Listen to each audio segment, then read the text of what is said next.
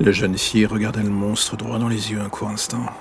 Il y avait quelque chose de presque malsain dans la manière dont les deux se regardaient, un peu comme si lui contemplait l'image fantasmée que les gens avaient de lui, et elle voyait enfin l'image réelle de ce qui dormait en elle depuis si longtemps.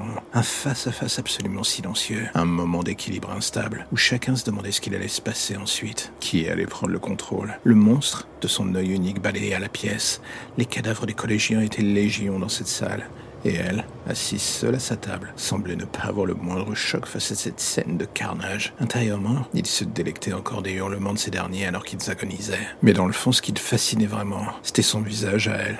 La pureté de ses traits était tellement loin de l'horreur absolue de ses actions. Elle était un monstre avec un visage d'ange. Il était un monstre se cachant derrière un ange. Et là encore, en la regardant dans le blanc des yeux, il ne vit rien, pas la moindre émotion. Elle avait disparu dans l'exaltation de ce carnage. Elle le contemplait lui, un peu comme si elle lui avait offert quelque chose pour un instant de bonheur, ou presque en fait. Le besoin d'oublier les moqueries, les mots, les coups. Le monstre regarda à nouveau les cadavres. Il savait tout ce que ses mains lui avaient fait, directement ou non d'ailleurs. Il l'avait tous amené jusqu'à son point de rupture, jusqu'à ce qu'elle n'ait plus d'autre option que de lui céder pour retrouver une certaine forme de paix. Le prix de son âme s'était monnayé dans le sang, et du fond de son œil qui examinait encore et toujours cette jeune fille, il comprit désormais qu'elle se foutait du prix à payer, la chose qu'elle voyait dans la vitre, ce monstre, elle savait désormais que c'était elle. Et ce qu'il avait compris sans le moindre mal était que sous son innocent sourire pervers, elle ne regrettait plus rien, pas un seul instant.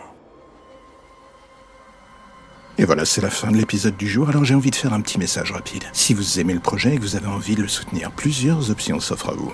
En parler, le partager ou le soutenir via le Tipeee mis en place. Dans les deux cas, que ce soit pour le soutenir d'une manière ou d'une autre, tous les liens pour vous y retrouver sont dans la description de chaque épisode. Impossible de les manquer.